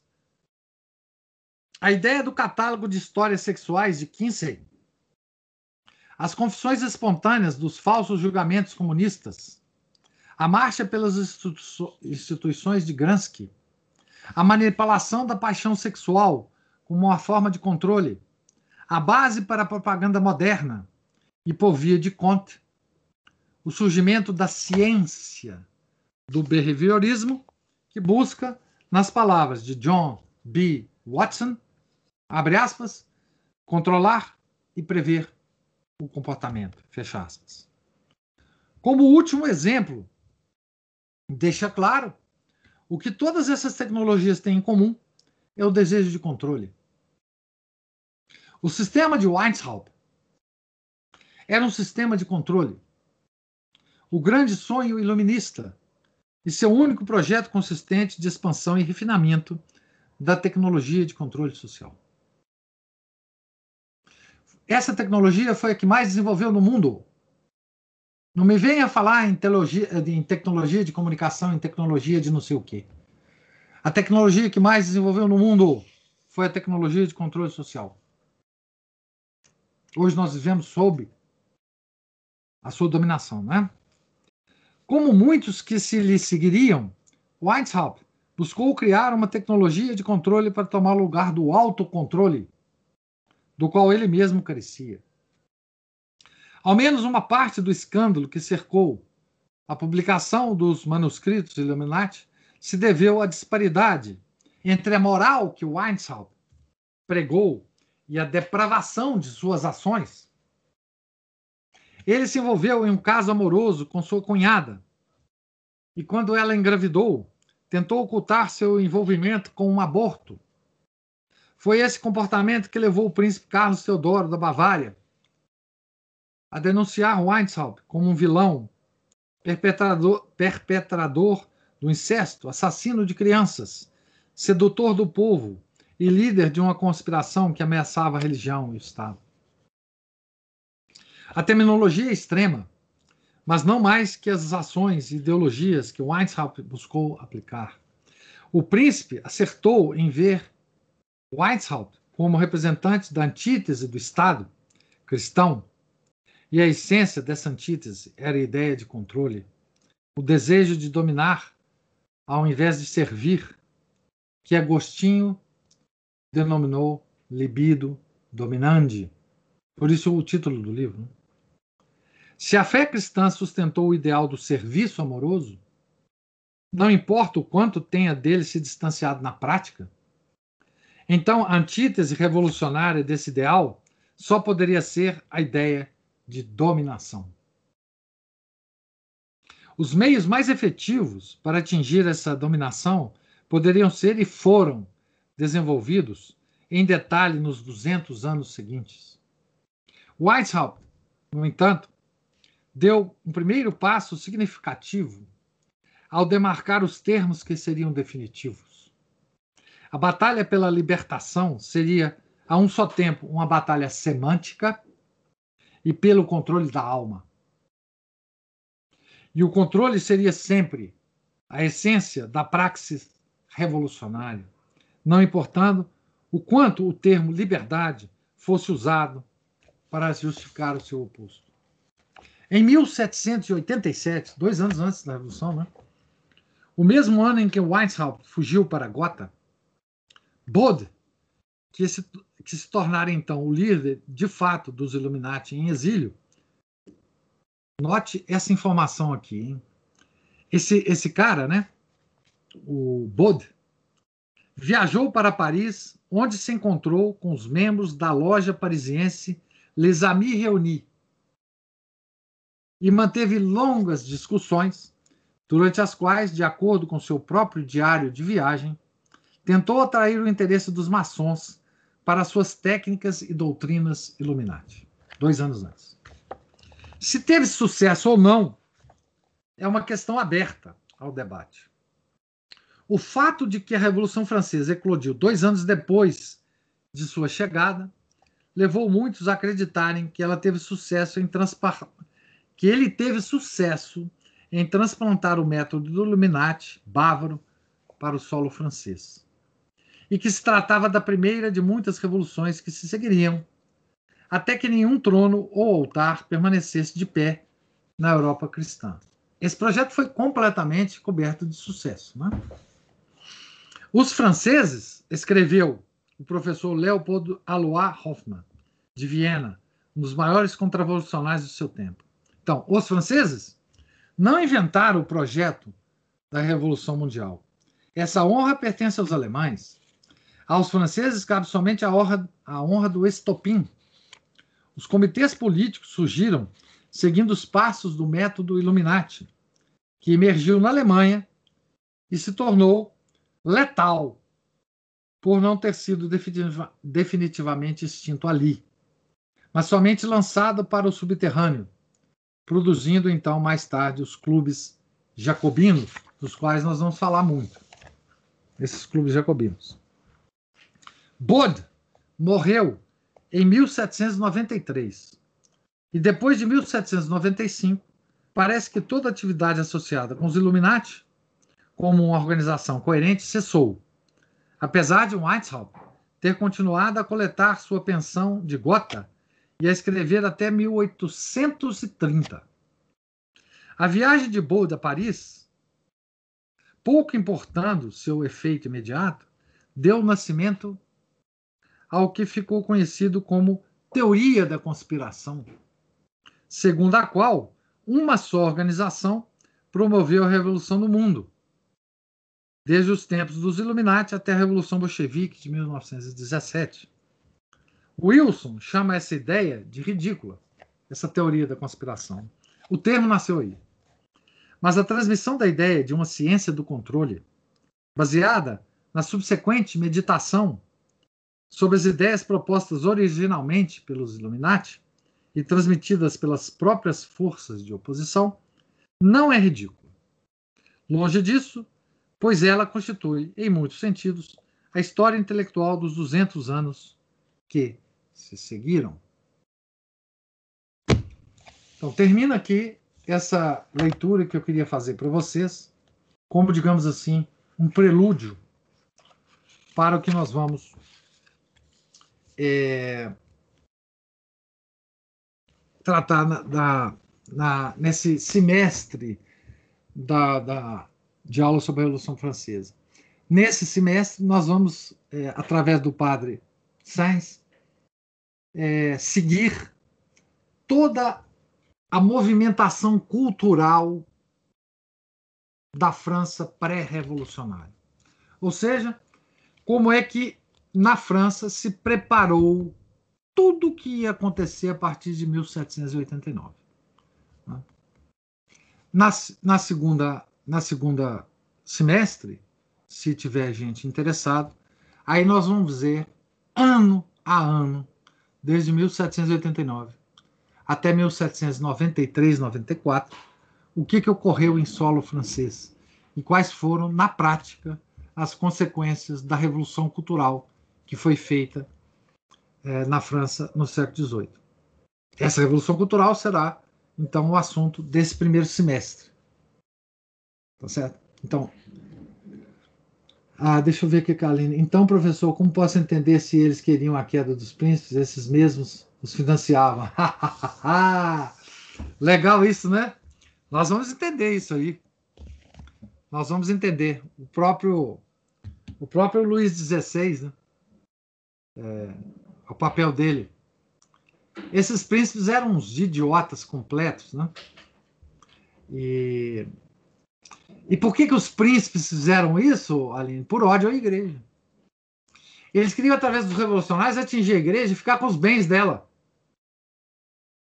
Mas eles não pensavam que os revolucionários iam se voltar contra eles. Não é?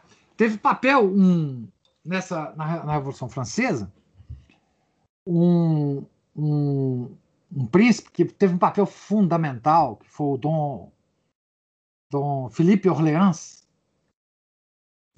é,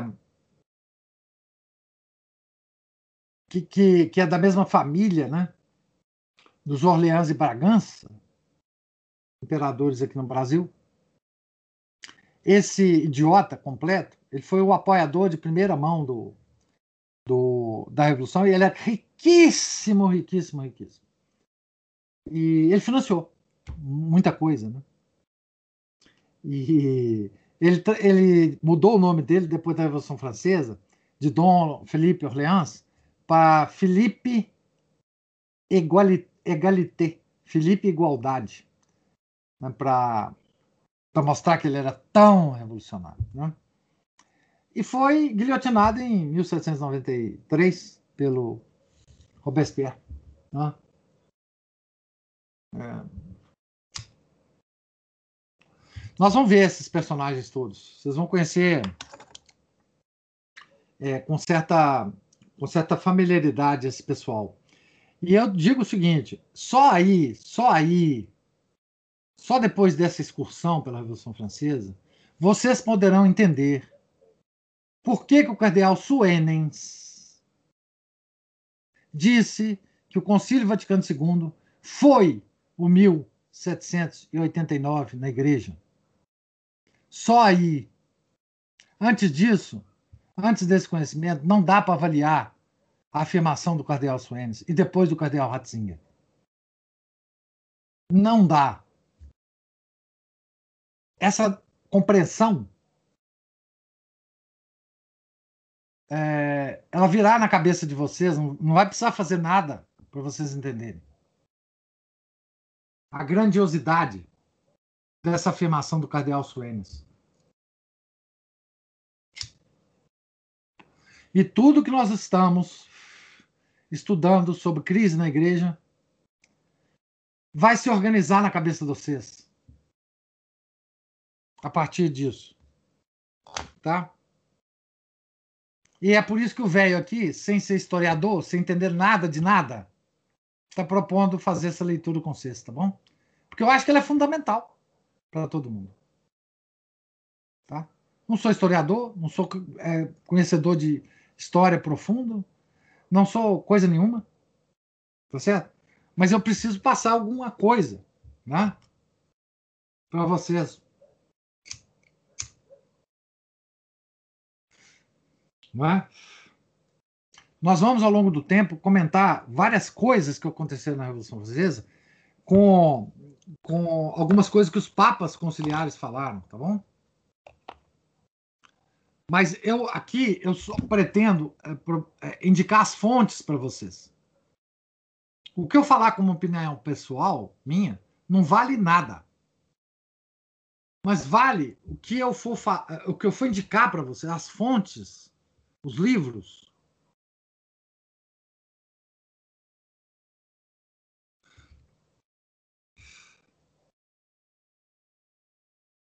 Sim, certamente, Luiz. Evolução em todos os seus níveis é o contra-ataque de Satanás ao reino de Deus na história que chamamos de igreja.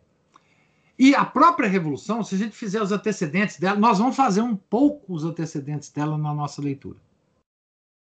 Mas se a gente quiser realmente traçar, essa, a revolução foi preparada desde Lutero, né?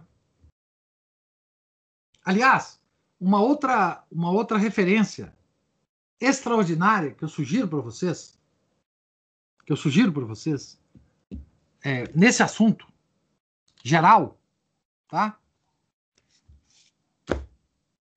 É um livro que foi traduzido pela Cultor de Livros em 2019, um livro que estava faltando terrivelmente em português. É um livro do Jacques Maritain, do bom Jacques Maritain, tá bom? Da fase boa do Jacques Maritain, que chama Os Três Reformadores. Os Três Reformadores. É um livro absolutamente extraordinário. Os Três Reformadores, dois pontos. Lutero, Descartes e Rousseau. Autor de livros. Tá? Esse livro é um livro, digamos, é, fundamental para vocês aumentarem ainda mais a compreensão sobre esses movimentos revolucionários. Esse livro, obviamente, trata dos antecedentes mais distantes da Revolução Francesa. Nós não vamos entrar nessa coisa do Lutero e do, do, do Rousseau aqui. Do, desculpa, do Rousseau sim, mas do Lutero e do Descartes. Mas se vocês quiserem ainda ir mais longe né, nos, nos estudos pessoais de vocês, esse livro é absolutamente importante, tá? Que é a fase boa de Jacques Maritain. Juliana está saindo aí. Se despedindo, né? Deixa eu ver aqui. Uh, alguém que eu não sei quem, porque não tem a indicação aqui, diz assim: Olá, professor, salve Maria.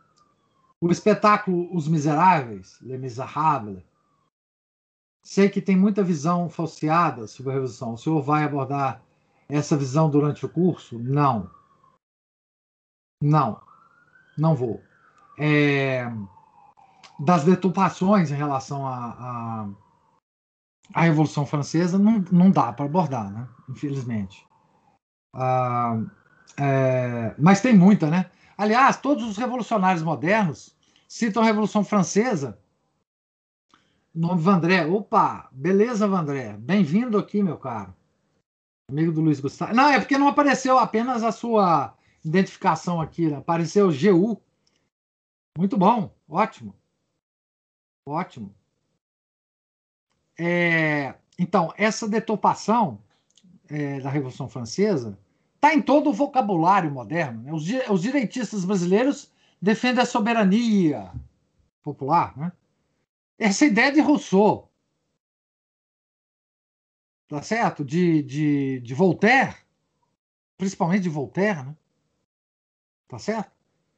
É, essa ideia é o centro revolucionário de tudo. Né? Então, assim, nós somos apoiadores da Revolução Francesa. O dia nacional mais importante da França, a festa nacional mais importante da França, tá certo? É a queda da Bastilha. Vocês vão ver no, no segundo curso, né? Em que se constituiu a queda da Bastilha. Vocês verem que dá vergonha de um país comemorar aquilo como como como dia nacional, né? Tem parada na França, tem esquadrilhas, esquadrilhas da fumaça, tem a França toda para, o Champs-Élysées se enche de, do, do polvo para comemorar o 14 de julho. Dá dó. Tá certo?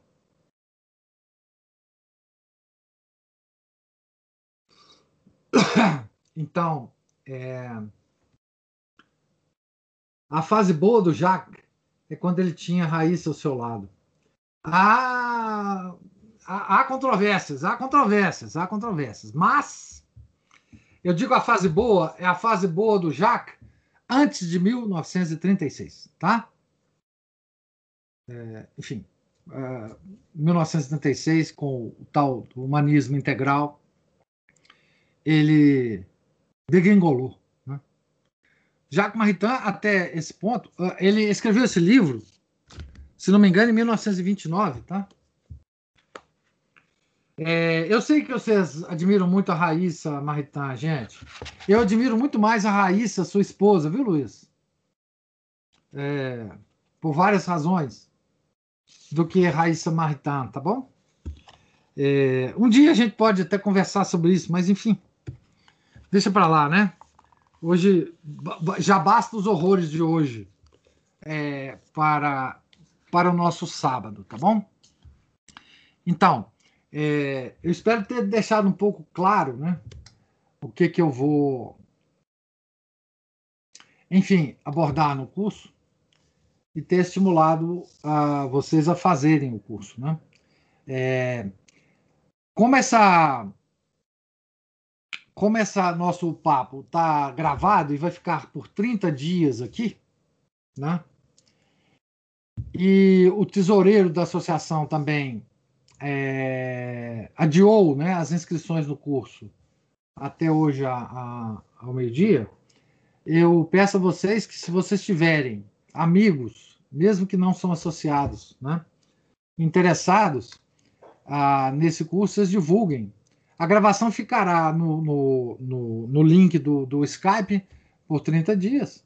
Portanto, poderá, acessar, poderá ser acessado por qualquer um durante esse tempo. Né?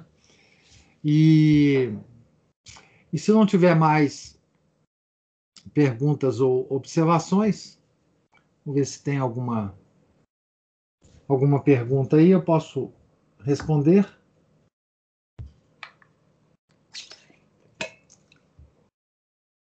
Ô, professor. Sim, Cristina. Esse link foi compartilhado em rede social? Pai, eu não, não, não, sugiro muito rede social, sabe por quê? Rede social é o, a praça do demônio, né? Eu, eu pediria é. que vocês é, é, pudessem, talvez, enviar para amigos que vocês saibam, saibam que tem um certo interesse no assunto, né? Porque eu não uhum. quero, ah, digamos assim, é, suscitar discussões em rede social. Eu quero atrair as pessoas que querem estudar seriamente um tema, discutir, mas, mas principalmente estudar seriamente um tema, né? Então, assim, essa coisa do, da rede social ela, ela é uma coisa incontrolável, né? Que a gente não. Então, se vocês tiverem alguns amigos que se interessam, que, que, que são homens de boa vontade, né? é, podem divulgar livremente. Rede social, eu assim, eu tenho só esse temor de virar uma confusão tão grande que, enfim, é. Né? Então, é uma divulgação mais pontual, né? É, de, de, pessoas que vocês conhecem mais ou menos, enfim. Eu vou estudar, inclusive, com o Henrique, se aparecer alguma coisa, uh, alguma inscrição na semana que vem, para ver se ele consegue organizar para aceitar essas inscrições. Então, vocês podem divulgar ao longo do final de semana e, e pedir né, para. Se alguém tiver interessado, falar para vocês e que a gente manda as informações do, do, dos cursos né, para, para as pessoas. Né? E, e, prestar atenção que esse curso ele não tem uma inscrição própria, né? ele é um curso bônus de qualquer um que, que se inscrever no, nos cursos principais. Né? Esse curso aqui é secundário. Né? Certo? E os cursos principais são aqueles é, quatro que são oferecidos lá, né? Tá certo? Tá bom. Tá bom. Só, é, professor, é muito boa a leitura e o senhor acentua muito as palavras. Às vezes a gente faz uma leitura e perde essa gravidade. Então, esses acentos, esses comentários, eles são muito. É, eu falo que eles têm um impacto até emocional assim, na, na, na vida da gente, que a gente às vezes lê e não apreende a gravidade, às vezes, uma determinada frase, né? Isso é, é um curso muito importante, muito importante. Então, é, fica aí meu agradecimento. Ah, eu que te agradeço, Cristina. Você é muito generosa comigo. Mas, assim, é... o que eu vou procurar fazer é exatamente isso também no curso, né? Eu vou ler um texto e procurar pontuar o que eu acho importante. Né? Aí tem toda a minha opinião pessoal que já disse para vocês não vale nada, mas vale como qualquer outra. Não digo assim, não vale nada, vale como qualquer outra opinião, né? E, e nós vamos seguir o, o Padre Sainz, né, no, no, nos dois tomos da Revolução Francesa que ele escreveu na coleção de cinco volumes. E olha, uma parte mais, olha, a parte mais bonita da Revolução, infelizmente, ela precisa ser comentada depois dessa parte que eu vou dessas duas partes que eu estou falando, que é a, a preparação cultural da França, que será o assunto do primeiro semestre. Se tiver interesse, se não tiver interesse, nós vamos acabar aí. Não falamos mais sobre a Revolução Francesa. Se tiver interesse, vai ter um segundo semestre sobre a Revolução em si, as matanças, os sangues e tal, né? É, mas a parte mais bonita da Revolução Francesa não é isso. A parte mais bonita é a revolta da Vendéia, que é a revolta dos, dos camponeses católicos. Tá certo? Que se houver interesse, nós fazemos um terceiro semestre. Essa é a parte mais bonita, mais emocionante, mais impressionante do mundo moderno do como os, os, os, os camponeses se revoltaram numa região da França e quase, e quase ganharam a guerra contra os revolucionários. Quase. Tá? Vocês vão ver a sacanagem que fizeram com esses camponeses, vão ver a sacanagem que a nobreza francesa fez com eles essa nobreza que tinha fugido da Revolução Francesa e que os camponeses imploraram para elas voltarem, é toda essa nobreza voltar para a França e apoiar eles, que eles iam restabelecer, restaurar a monarquia católica na França. É uma coisa extraordinária. Esses mártires são extraordinários. E essa, essa história é muito pouco conhecida, infelizmente. A Guerra da Vendéia. É impressionante. Tem um volume inteiro sobre essa guerra nessa, nessa coleção do Padre Sanz. Né? Então, essa é a parte mais bonita, mas não dá para começar aí, porque nós, começar aí não, não dá para entender a sequência das coisas. Né? Como que o exército revolucionário francês massacrou os camponeses, mártires da igreja. Né? Isso é extraordinário. É, é, emocionante. Aí sim nós vamos ver coisas emocionantes é, dos defensores da igreja. Né? É, e, mas isso é, só pode ser depois, né? Pois é, Felipe, eu não vou falar da Guerra da Vendéia no curso, desses dois primeiros cursos. No primeiro curso, certamente não. No segundo, se houver, também não, porque eu vou falar da Revolução Francesa. Mas num terceiro curso, se houver, se Deus permitir, se eu não morrer, se o mundo não acabar, até lá, é, a minha vontade é falar sobre a Guerra da Vendéia, porque a Guerra da Vendéia é o que toca o nosso coração católico. Né? É o que mostra como é o amor ao nosso Senhor Jesus Cristo ah, em prática. Né?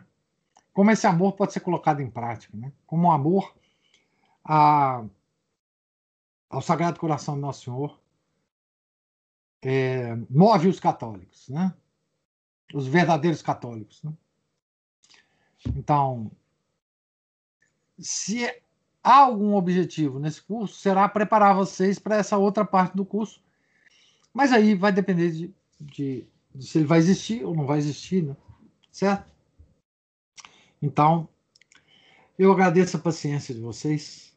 Deus lhes pague, tá certo? Divulguem aí o, o curso e vamos ver é, se nós começamos a, a bagunça é, na quarta-feira. Né? Amanhã, só uma informação lateral, nós recomeçaremos a, as leituras é, vespertinas, tá bom? Eu vou anunciar lá no grupo, mas amanhã nós retornaremos ao IOTA 1, tá bom? Deus lhes pague, tenham um santo final de semana. Em nome do Pai, do Filho e do Espírito Santo. Amém. Ave Maria, cheia de graça, o Senhor é convosco. Bendita sois vós entre as mulheres, e bendito é o fruto do vosso ventre, Jesus. Santa Maria, Mãe de Deus, rogai por nós, pecadores, agora e na hora de nossa morte. Amém. São Felipe Neri, rogai por nós. Nossa Senhora de Lourdes, rogai por nós. Nossa Senhora de La Salete, rogai por nós. Em nome do Pai, do Filho do Espírito Santo. Amém.